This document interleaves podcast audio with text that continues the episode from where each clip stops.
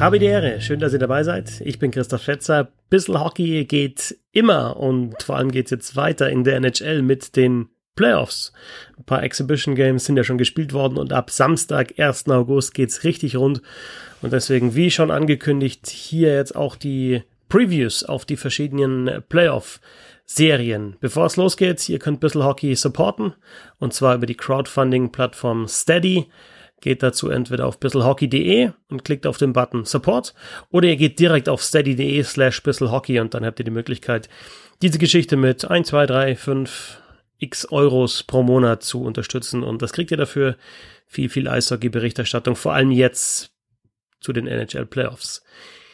Die erste Vorschau, Carolina Hurricanes gegen New York Rangers. Und ja, die gebe ich gleich weiter an Lars Marendorf, der sich da äh, seine Gedanken gemacht hat und ich gebe dann vielleicht danach noch meinen Senf dazu. Bitte Lars. Ja, wir reden über die Serie 6 gegen 11, die Carolina Hurricanes gegen die New York Rangers, Best of Five. Und da könnte man auf den ersten Blick sagen, wenn man die Platzierung sieht, 6. gegen 11. okay, Carolina ist klarer Favorit und die müssten sich eigentlich durchsetzen. Und wenn man dann aber so ein bisschen schaut, natürlich immer alles ein bisschen vage. Jetzt, wenn man zurückblickt auf die realen Punktzahlen, die man hatte, dann hatten die Hurricanes nach 68 Spielen 81 Punkte und die Rangers nach 70 79 Punkte. Also war kein riesiger Unterschied zwischen den beiden Teams, aber ich hätte zu dem Zeitpunkt auch gesagt, Carolina ist Favorit, weil sie einfach ein tiefer besetzteres Team sind, ein besser besetzteres Team und weil sie auch im letzten Jahr schon gezeigt haben, was sie können, Eastern Conference Final erreicht, also da schon eine Mannschaft, die auch eben dort eine gewisse Erfahrung hat.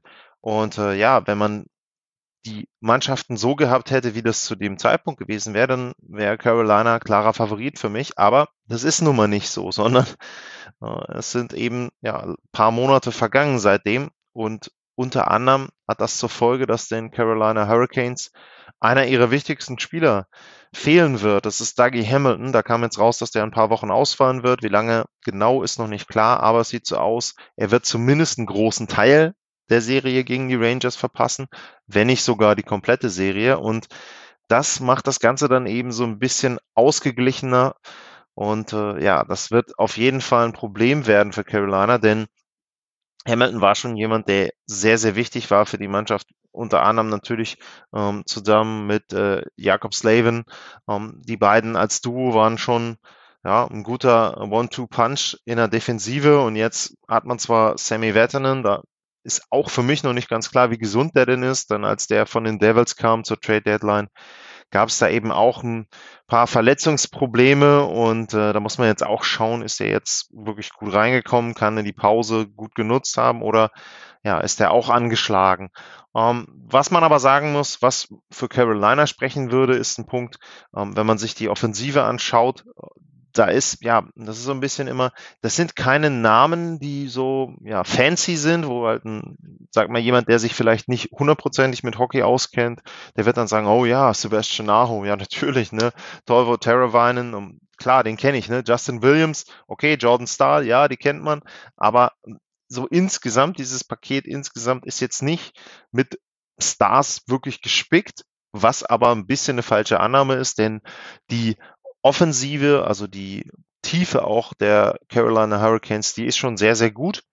Und das wird schon etwas sein, was sie ja hoffentlich dann für sie hoffentlich über eine lange Serie ausnutzen können, dass sie die Rangers da so ein bisschen müde spielen können. Ähm, wenn wir rüberschauen nach New York auf der anderen Seite, ganz klar, man könnte jetzt sagen, wichtigster Spieler und vielleicht auch MVP ähm, der gesamten Liga, äh, Artemi Panarin. Aber da musst du eben sehen, das ist nicht alles bei den Rangers. Sie haben zwei sehr, sehr gute Reihen und sie haben zum Beispiel den Vorteil, dass Chris Kreider, der verletzt war zum Zeitpunkt der Pause in der NHL, dass der jetzt wieder mit dabei ist. Das heißt, die eigentliche erste Reihe, Kreider, Mika Zibanejad und ähm, Pavel Buchnevich, der, die ist komplett. Und da muss man eben sagen, wenn man das dann eben sieht, Zibanejad, das ist vielleicht der eigentliche MVP bei den Rangers, also innerhalb der Mannschaft. Der hat eben nur nicht die komplette Anzahl an Spielen gemacht, die sie bis dahin hatten. Er hat 59 Spiele und äh, wenn man jetzt allein die Pace aus den 59 Spielen hochrechnen würde, dann würde er am Ende der Saison, wenn man da auf, auf seine Gesamtzahl 69 Spiele kommt, hätte er 50 Tore gemacht, 91 Punkte. Also ist ja auch für die heutige NHL ein wirklich guter Wert. Und deswegen, also der war einer der heißesten Spieler, äh, als diese Pause kam, hatte ein Fünf-Tore-Spiel mit dabei und ja, hat so ein bisschen die Rangers da dann auch in ihrem Run, den sie machen wollten, ähm, auf die Playoffs noch getragen. Und ähm, ja, das ist etwas, was man vielleicht so ein bisschen unterschätzt, dass man eben da zwei Reihen hat. Natürlich wird es so sein, wenn es ja, hart auf hart kommt, letzte Drittel, vielleicht auch in einer Verlängerung, dann werden Panarin und Zibanejad zusammenspielen, aber die Rangers haben die Möglichkeit, zwei sehr, sehr gute Reihen an den Start zu bringen. Auch da wieder natürlich, wenn man jetzt umgekehrt guckt, Richtung Hurricanes Matchups, Dougie Hamilton ist eben nicht da. So, das ist schon ein Problem, wo dann eben ja auf Seiten von Carolina sich so ein bisschen äh, entschieden werden muss. Ähm, Rod Brandamore muss eben dann gucken, okay, gegen welche der beiden Reihen stelle ich jetzt mein Top Defensive Pairing und das könnte einer der Faktoren sein. Ansonsten, ja, was kann man über die Rangers noch sagen? Ähm, es wird ziemlich dunkel, wenn man dann auf die dritte und vierte Reihe guckt. Ähm, ich will nur mal sinnbildlich rausnehmen, äh, Capo Caco, ähm, mit viel, viel Vorstoßlorbeeren in die Liga gekommen. Ähm, Gab es Diskussionen, ja, wer ist denn jetzt der eigentliche Nummer 1 Pick? Ähm, ist es oder Hughes? Ähm, also er hat eine sehr, sehr schlechte Saison gespielt, das muss man einfach so deutlich sagen, was jetzt nicht nur an ihm lag, sondern am gesamten Umfeld in der dritten, vierten Reihe der Rangers. Ähm, vielleicht hätte man da auch von Anfang an drüber nachdenken müssen, ob man ihn woanders hinstellt. Ähm, aber gut, ja, das ist dann eben so. Ähm, und ähm, ja, da müssen die Rangers eben gucken, dass sie möglichst wenig die dritte und vierte Reihe spielen. Ähm, muss man schauen, inwieweit ihnen das gelingt. Das, es könnte ein Vorteil sein, eben, dass es eine Best of Five Serie ist. Selbst wenn die über fünf Spiele geht, kannst du deine ersten beiden Reihen schon relativ viel spielen. Mal gucken, wie es dann in den weiteren Verläufen der Playoffs aussehen wird, aber das können sie schon machen. Ähm, deswegen, ja, schwierig für Carolina, da jetzt wirklich einen Vorteil rauszunehmen. Ähm, defensiv noch kurz geguckt bei den Rangers, ähm, ja, Jakob Truber, ähm, auch so ein bisschen durchwachsen, ist immer abhängig davon, mit wem er wirklich zusammenspielt. Ähm, bei den Rangers ist es auch ein Problem, sie haben zum Beispiel, wenn man jetzt auf ein Pairing guckt, äh, Mark Stahl und um, ähm, Anthony D'Angelo, ähm, da ist D'Angelo als jüngerer Spieler ähm, trotzdem derjenige, der das Pairing da trägt, also der, der die besseren Leistungen bietet als Rookie. Und ähm, ja, da muss man eben gucken, also die Defensive der Rangers ist eher so, ja, ich würde sagen, als Kollektiv agieren die okay, ähm, individuell ist das auch nicht besonders gut, aber ja, könnte eben dann entsprechend reichen. Und natürlich muss man sagen, ein großer Vorteil, ähm, den sie haben, ist, dass sie eben das bessere Torhüter-Duo haben. Ähm, Shesterkin und Henrik Landquist. Ja, das ist schon etwas, ne, man muss eben gucken, ob Landquist jetzt überhaupt spielt in den Playoffs, äh, zumindest am Anfang. Ähm, aber da haben die Rangers schon einen Vorteil. Wobei ich auch da sagen muss, ähm, dass ich jetzt äh, nicht unterschätzen würde.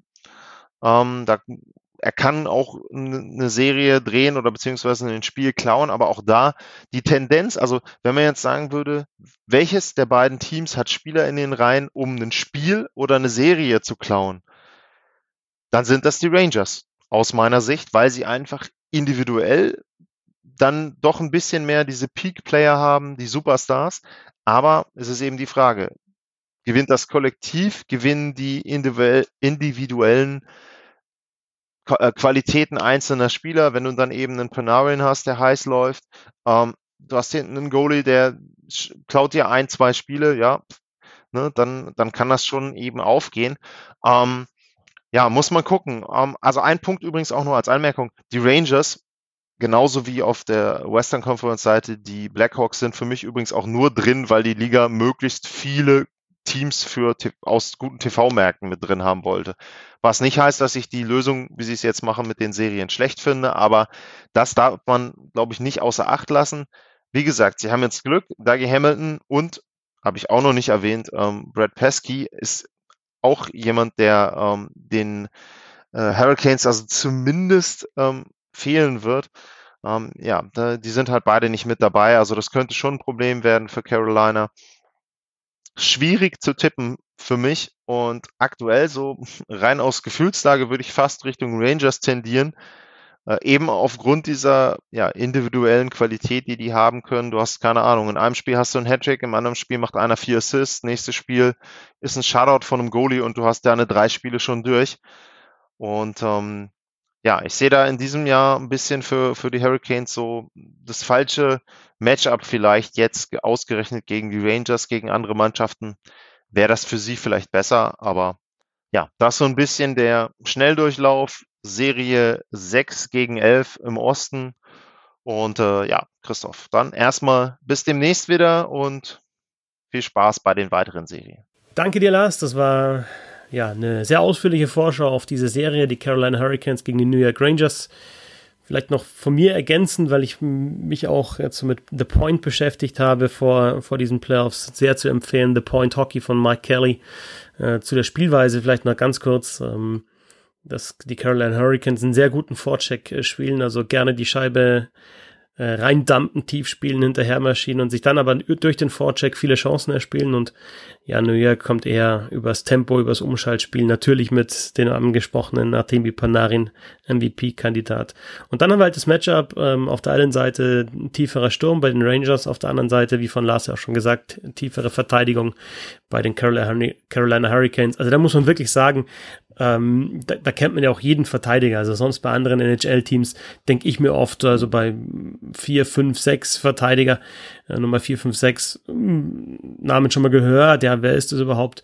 Aber bei den Hurricanes Hamilton klar verletzt, war Slevin, Shea, Gardner, Vatanen, Edmondson, Van Riemsdyk, Pesci, alle bekannt. Also da haben sie deutlich, deutlich mehr Tiefe. Also das war die Vorschau zu den Carolina Hurricanes gegen die New York Rangers und es geht in den nächsten Tagen natürlich weiter mit den Previews auf die Playoffs. Folgt uns auf Twitter, Instagram und auch auf Facebook und nicht vergessen steady.de slash bisselhockey. Bis zum nächsten Mal, macht's gut. Danke fürs Zuhören.